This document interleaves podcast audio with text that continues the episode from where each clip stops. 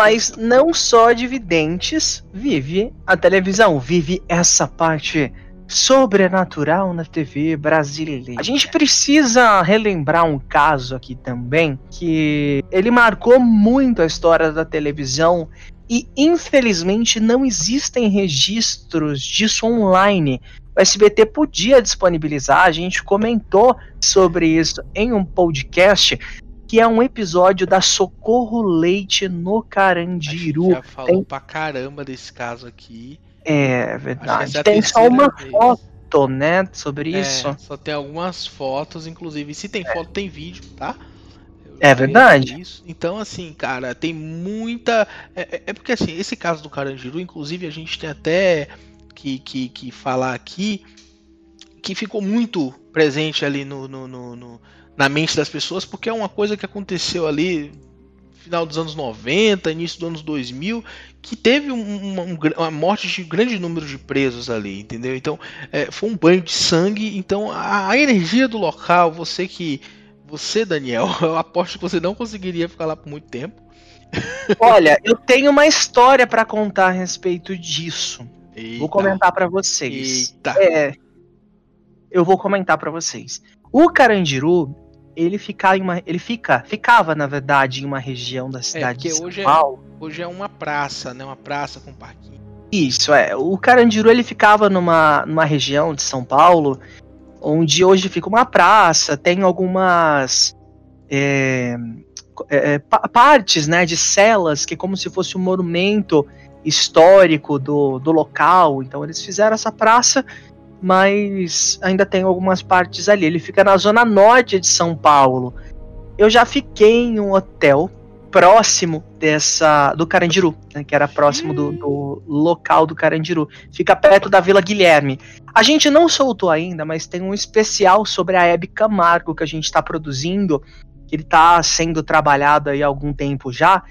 E eu fui até a, a, ao antigo SBT na Vila Guilherme para fazer algumas passagens, algumas imagens. A gente gravou bastante coisa lá em São Paulo. E em um certo momento desse trajeto, do meu hotel até o a Vila Guilherme, a parte da Vila Guilherme, onde fica esse esse antigo estúdio né? do SBT, onde é o, o, o Cine Sol, né, o famoso Cine Sol. Eu comecei a me sentir muito mal. Eu me senti extremamente mal é, eu não sei explicar, era, era uma, uma energia muito ruim que, que aparecia, sabe? Eu lembro que eu tava com o Guilherme Lima no carro, ele, nosso cinegrafista querido, melhor cinegrafista desse São Paulo, Guilherme Lima. Eu tava com ele no carro e eu comentei isso com ele, acho que ele vai lembrar. Eu falei que não tô me sentindo muito bem, eu tô sentindo uma energia muito estranha, uma energia que bem que suga qualquer coisa você esteja pensando. E aí, beleza, vida que segue, fomos até o destino, gravamos o que tínhamos que gravar e depois a gente foi pro Mirante Santander fazer uma um, alguns takes da exposição da Hebe que estava rolando. Então a gente foi lá, gravamos um pouco, fizemos algumas passagens. E aí depois eu fui descobrir que a gente parou do lado, praticamente, de onde era o Carandiru. Então de próximo eu já senti uma energia muito pesada ali naquele lugar. Milhares de pessoas morreram ali. Foi literalmente um massacre. E é, é, a respeito da, da hum, Socorro Leite, que a gente falou agora há pouquinho, há uns 18 anos mais ou menos, o Gugu apresentou um, tipo, um especial com reportagens onde a Socorro Leite ia para lugares. Um deles foi o Carandiru. Ela passou, se eu não me engano, uma noite no Carandiru. É o famigerado Gugu no Carandiru, né? Pra quem, é. tem mais ou menos a nossa idade, lembra um pouco que, que, cara, é uma é um, é um negócio macabro, porque ela é sensitiva sobre é. leite e ela vê muita coisa ali, ela não, meio que não consegue ficar lá, porque seriam ali gritos de agonia, de dor, porque foi antes da, da, da implosão do, do Carandiru. Hum. Então, tava, não era praça ainda, então era, era o, o, o, a prisão mesmo, sabe? Tava desativado e tudo mais, mas tudo o que aconteceu, as mortes que aconteceram lá, todo mundo que sofreu lá, tava uma coisa muito ativa ainda.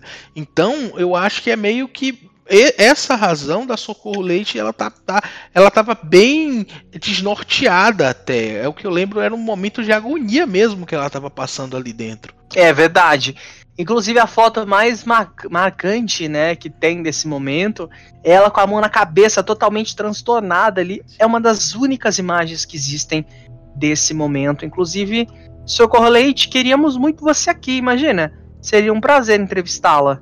Seria, seria. A gente conversaria muito sobre muitos assuntos com ela aqui entre esse aí, né? Cara, é assim, a gente falou sobre isso aí do Carandiru, né, é, que levou a Socorro para esse lugar. A gente já tinha falado muito, já tinha falado sobre esse assunto aqui antes, mas a gente ainda não falou aqui sobre o caso mais famoso de todos, que é o chupa-cabra. O chupa-cabra, nossa, domingo parou ali com o Domingo Legal na década de 90 década com essa 90. história do chupa-cabra. Década de 90 não tinha regras, né? O pessoal ia lá na TV e falava todo tipo de, de, de, de, barbaridade, ou então, sei lá, tinha sushi erótico, tinha um monte de coisa, e tinha também essa, essa parte aí um pouco sobrenatural, né? Que foi quando nasceu a história do chupacabra, né? Onde o chupacabra foi pra televisão de uma vez por todas, que era a história de um cara que tinha né, o que seria ali o crânio do chupacabra e, e ele não podia entrar no SBT, tinha que ficar dentro de um caminhão andando. Lembra dessa história? Lembro. E foi comprovado que não era. Era uma arraia, não era? Era, era um esqueleto de uma arraia, um negócio assim. É. E, e, aí eles ficaram o domingo inteiro nisso. Tinha a imprensa, né? Que eles falaram, ah, nossos colegas da imprensa estão aqui para filmar e não sei o quê. E aí tinha um, um, Acho que era um fólogo no, no, no, no palco. Tinha um fólogo. Rapaz, isso, tinha um rapaz que estava meio que explicando o que, que era, e o repórter foi dentro do, do do, do caminhão lá com o cara. Agora, agora eu fico na dúvida, Daniel. Você acha que isso foi uma. É, agora ficou provado que não é verdade, né? Você acha que isso foi uma jogada do próprio SBT, da própria produção Domingo Legal, ou eles foram enganados? Olha, eu acho que é um pouco dos dois. Eu acho que é assim, ah tá, você tem o negócio do chupa-cabra, beleza. Tem como provar? Não, tá bom, então vamos trazer ao vivo. Se você não tem como provar que é ou não, e a gente também não tem como provar que é ou não, Vamos botar você ao vivo, o povo de casa acha o que quiser. Eu acho que é muito assim. Na década de 90, a TV era muito disso. Então, é tudo por audiência, né? É, era literalmente a famosa Guerra do Domingo. Hoje em dia tem essa história de Eliana falar Guerra de Domingo, Rodrigo Faro Guerra do Domingo. Isso é tudo balela, gente. A Guerra do Domingo nasceu mesmo entre Faustão e Gugu.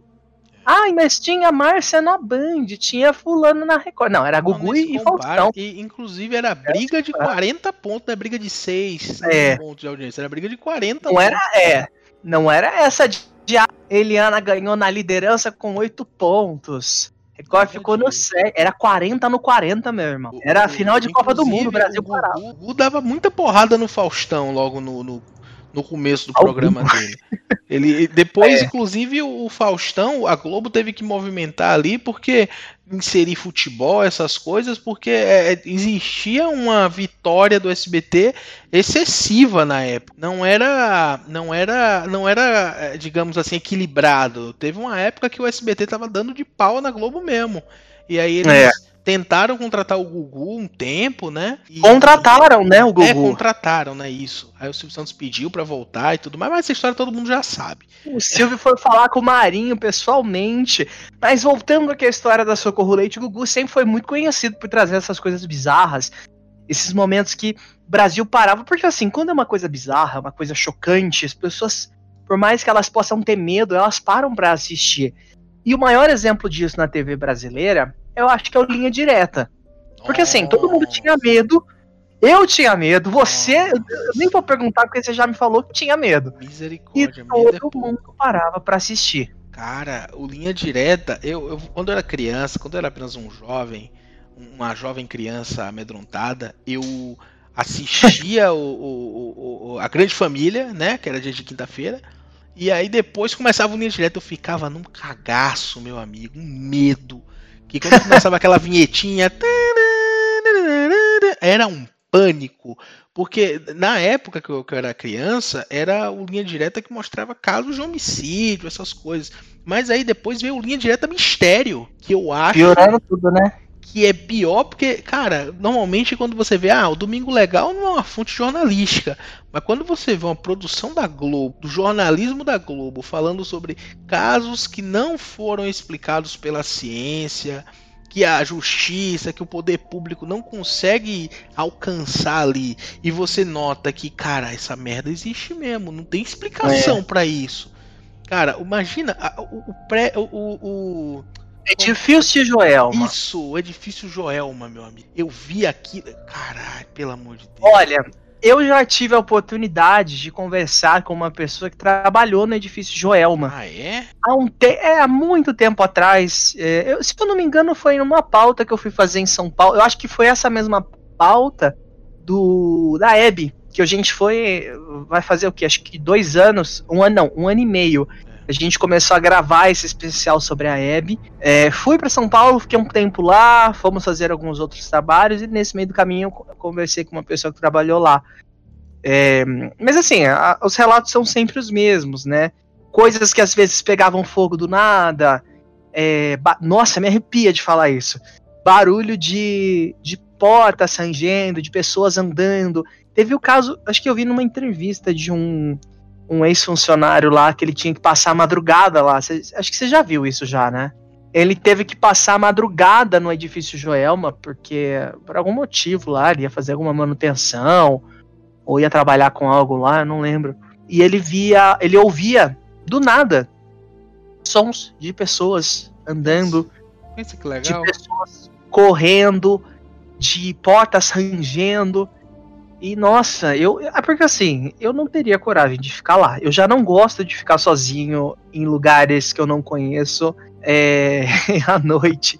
Quando eu tive que entrar aqui no prédio da. Pra você ter uma ideia. Madrugada. Pra você ter uma ideia, morreram 187 pessoas.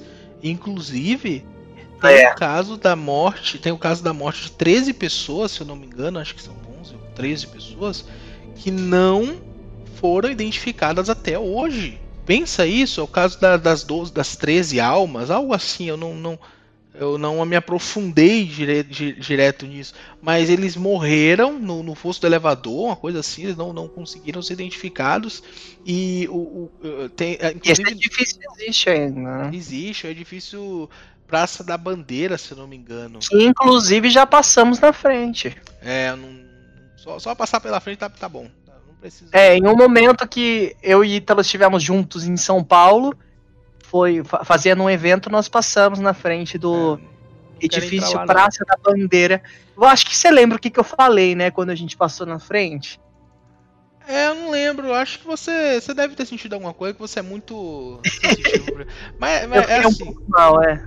Então, assim, cara, é, é, esse caso das, que eu falei das almas, né, as pessoas que não foram identificadas. No, no, Linha Direta, né, tem inclusive no YouTube, para quem quiser assistir, tem um coveiro falando que ne, onde está enterrado essa alçada dessas pessoas aí, ele, ele escutava coisas durante a madrugada e que só parava né, os gritos, os sons que ele ouvia quando ele jogava água no túmulo. É, eu já ouvi falar isso. É... Porque as almas estavam lá queimando, né? Nossa senhora, pensa. Pensa que... Penso, penso. É, aconteceu, esse caso vai fazer 50 anos que aconteceu e até hoje faz parte aí, né, das pessoas imaginarem o que aconteceu meu Deus, que loucura. Muita gente morreu é, é, porque na época, né, gente, década de 70, não tinha um, um, não tinha uma preparação, né, como os prédios têm hoje. É, foi um problema elétrico que acabou pegando fogo aí Inclusive, muita gente foi para o topo do prédio, né, para tentar fugir porque as escadas estavam todas ocupadas, né, ou então não, não tinha como as pessoas fugirem, não tinha espaço, eles foram para onde não estava tão quente assim, que era o teto do prédio. Só que aí o fogo consumiu, é. muita gente morreu asfixiada. Então, muita não... gente se jogou também, né? Muita gente teve isso também, que é, é, é cara, foram algumas horas é, de agonia que essas pessoas passaram e não é à toa que a gente sabe que lá é, tem uma energia muito pesada até hoje, quase 200 pessoas. É verdade. E além do, do, do edifício Joelma, né, a gente tem outro, existem milhares de lugares, opa, existem milhares de lugares é, assim com esse tipo de energia, uma energia muito pesada. E existem outros casos também que a TV brasileira abordou ao longo desses seus milhares de anos aí. Um deles é o mais conhecido de todos, que é o Estúdio 6 do Ratinho, onde já fizeram brincadeira, fizeram piada. Pessoas da produção do SBT dizem que viram é, movimentos estranhos, que viram é, objetos se moverem, viram pessoas andando pelo estúdio e não eram pessoas da produção. Já estive lá, tem uma energia um pouco estranha, porque assim, também eu falar que eu estive nesses lugares e que eu senti uma energia estranha só para confirmar é balela, mas eu tô falando a verdade.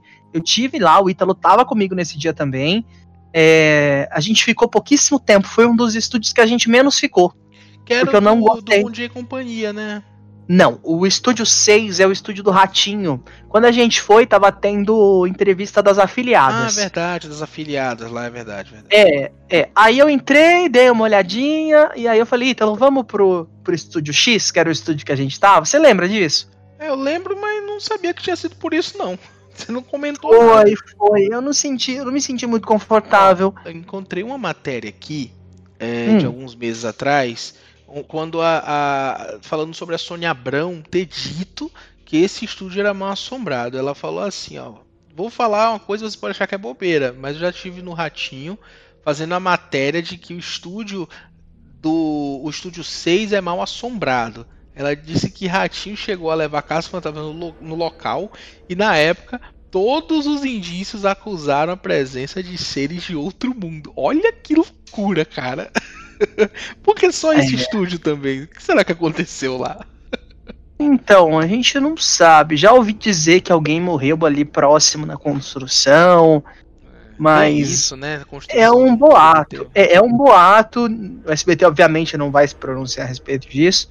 Mas é um boato que eu já pode escutei. Pode ter alguém emparedado lá também, não sei. que horror.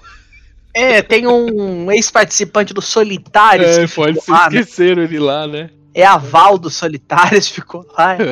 Não, enfim. É, Ó, falando é, em fantasma, ser. eu falei da Sônia Abrão, a gente falou aí de Rede TV. Cara, tem uma coisa que é muito louca, que é os fantasmas na torre da Rede TV. Saiu no UOL, Flávio Rico é. dessa nota. Tá? Então você não dizer que a gente tá inventando coisa aqui.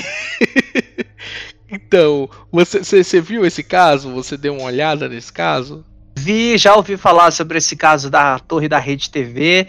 Tenho uma opinião muito pessoal a respeito disso que eu não vou comentar por aqui, mas o boato que surge, né, o, que comentam a respeito disso, para quem não conhece, a torre de transmissão da Rede TV naquela época ficava em Sumaré, uma região um pouco mais afastada de Osasco, que é onde fica o CDT. Fica lá da... lados da, da antiga MTV, né? É mais ou menos por ali, é próximo do SB, da, da, da torre do SBT.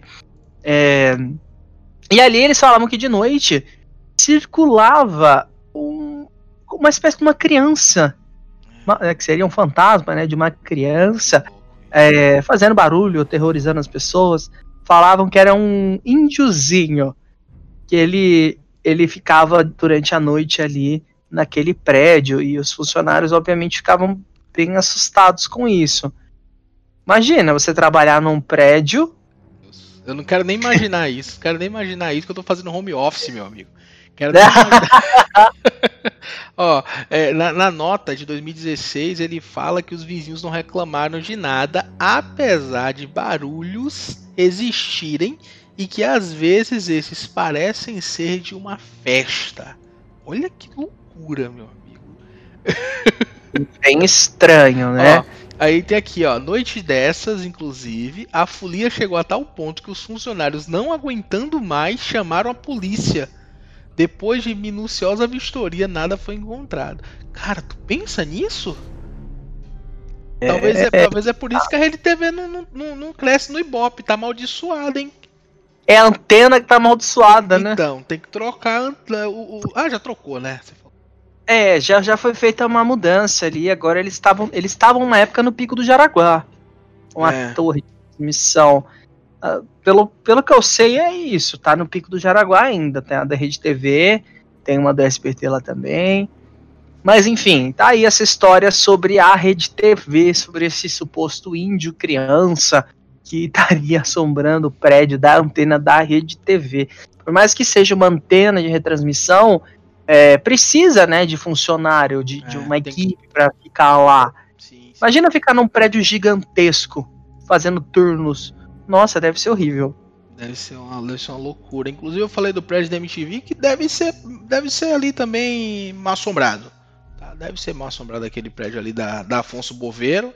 Porque era, era da Tupi, se eu não me engano. Aquele prédio antigo. Era. Sim, inclusive já tivemos a oportunidade de estar lá. Mas isso fica para outro podcast. Inclusive, Bom, estamos esperando o Henrique vir aqui para falar um pouquinho sobre isso também. Verdade, logo menos teremos o Henrique. A gente vai contar para vocês quem é o Henrique, o que que o Henrique faz. Mas aguarde aí para os próximos episódios. É para a gente concluir o nosso podcast de hoje, nós temos outros casos. Outro caso, na verdade. É. Na época em que o SBT tava lá com a Socorro Leite, tava com o Chupacabra e vários outros, o Faustão ele trouxe um caso que na época bombou, né? Que era o do fantasma do João Paulo, que fazia dupla com o Daniel, meu é. xará. O João Paulo, ele infelizmente faleceu. O Daniel continuou a carreira solo. E um desses shows do Daniel em uma cidade no interior de São Paulo, Lençóis Paulista, é, teria surgido uma imagem do fantasma do João Paulo. E assim, para quem assistia a TV nos anos 90, sabe que acontecia muito fantasma na TV ali, né? Que era aquele, aquela imagem chiando, que era a imagem duplicada, que a pessoa chamava de fantasma. E. É, na época, as câmeras da época, elas tinham uma espécie de. Como que eu posso explicar? Um obturador mais devagar. Então a câmera ela tem uma lente, tem um obturador, e é aquele tempo de exposição à imagem que vai fazer a qualidade da imagem acontecer. Então, como as câmeras precisavam de muita luz, os estúdios eram muito iluminados. É, quando a câmera saía rápido, ficava um rastro no vídeo. Muitos vídeos antigos, o Mofo TV, esses canais que postam fitas antigas, se vocês forem procurar, vocês vão ver o rastro que as imagens deixavam, os traços de luz. E em um momento, em um show do Daniel, é, aconteceu isso. Então a câmera moveu ali rapidamente e fez um fantasma na imagem dele que as pessoas falaram: não, mas é o fantasma do João Paulo, né? É, muita gente comentou, e aí acabou que o, o Faustão teve uma edição aí extraordinária na época, entrou ao vivo para explicar direitinho ali com uma pessoa ali responsável por, por, por, por fazer essa análise, né, ali com computadores, então, na época, acho que 98, se não me engano, nem todo mundo tinha acesso, né? Pouquíssimas é. pessoas tinham acesso. Mas e já aí, existia edição de imagem, né? Já existia edição de imagem, e aí um perito fez, deu ali uma olhada e desmentiu a história de que não era de que não era coisa nenhuma, que na verdade era só uma imagem trêmula ali, que é o que faz mais sentido, né? Tanto que hum. hoje em dia, como todo mundo tem acesso à câmera, começou a sumir, né?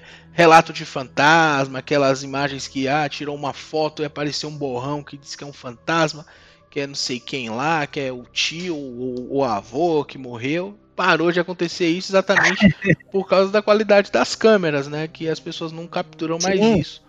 Não capturam mais aquelas falhas. Inclusive, Daniel, eu queria hum. falar que a gente esqueceu de um caso muito bom, muito legal, muito co coberto pela, pela, pela, pela imprensa e inclusive qual canais sérios como a rede, rede Record de televisão cobriu com muita seriedade.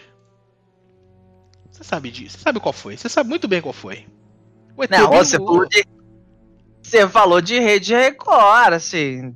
O né? ET Bilu, exatamente. O, o ET Bilu. Pô, Domingo cara. espetacular, espetacular cara. mesmo, muito espetacular. Numa época onde a internet estava ali engatinhando, né? É. Porque assim, a gente tem que falar que a internet veio mesmo, acho que lá por volta de 2008, 2009, 2010. Que foi quando deu aquele boom na quantidade de acessos, começou a chegar smartphone, que as pessoas começaram a ter plano de dados. Então foi aí mesmo que ela se popularizou que as pessoas começaram a ter mais acesso à internet.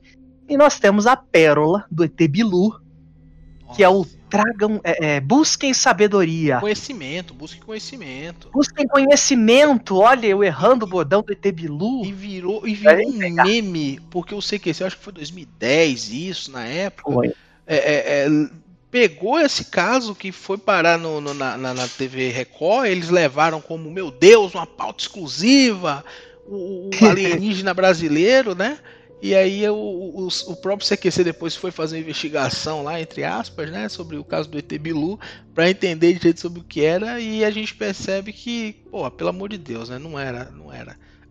Foi uma barrigada do cacete, né, esse do ET Bilu.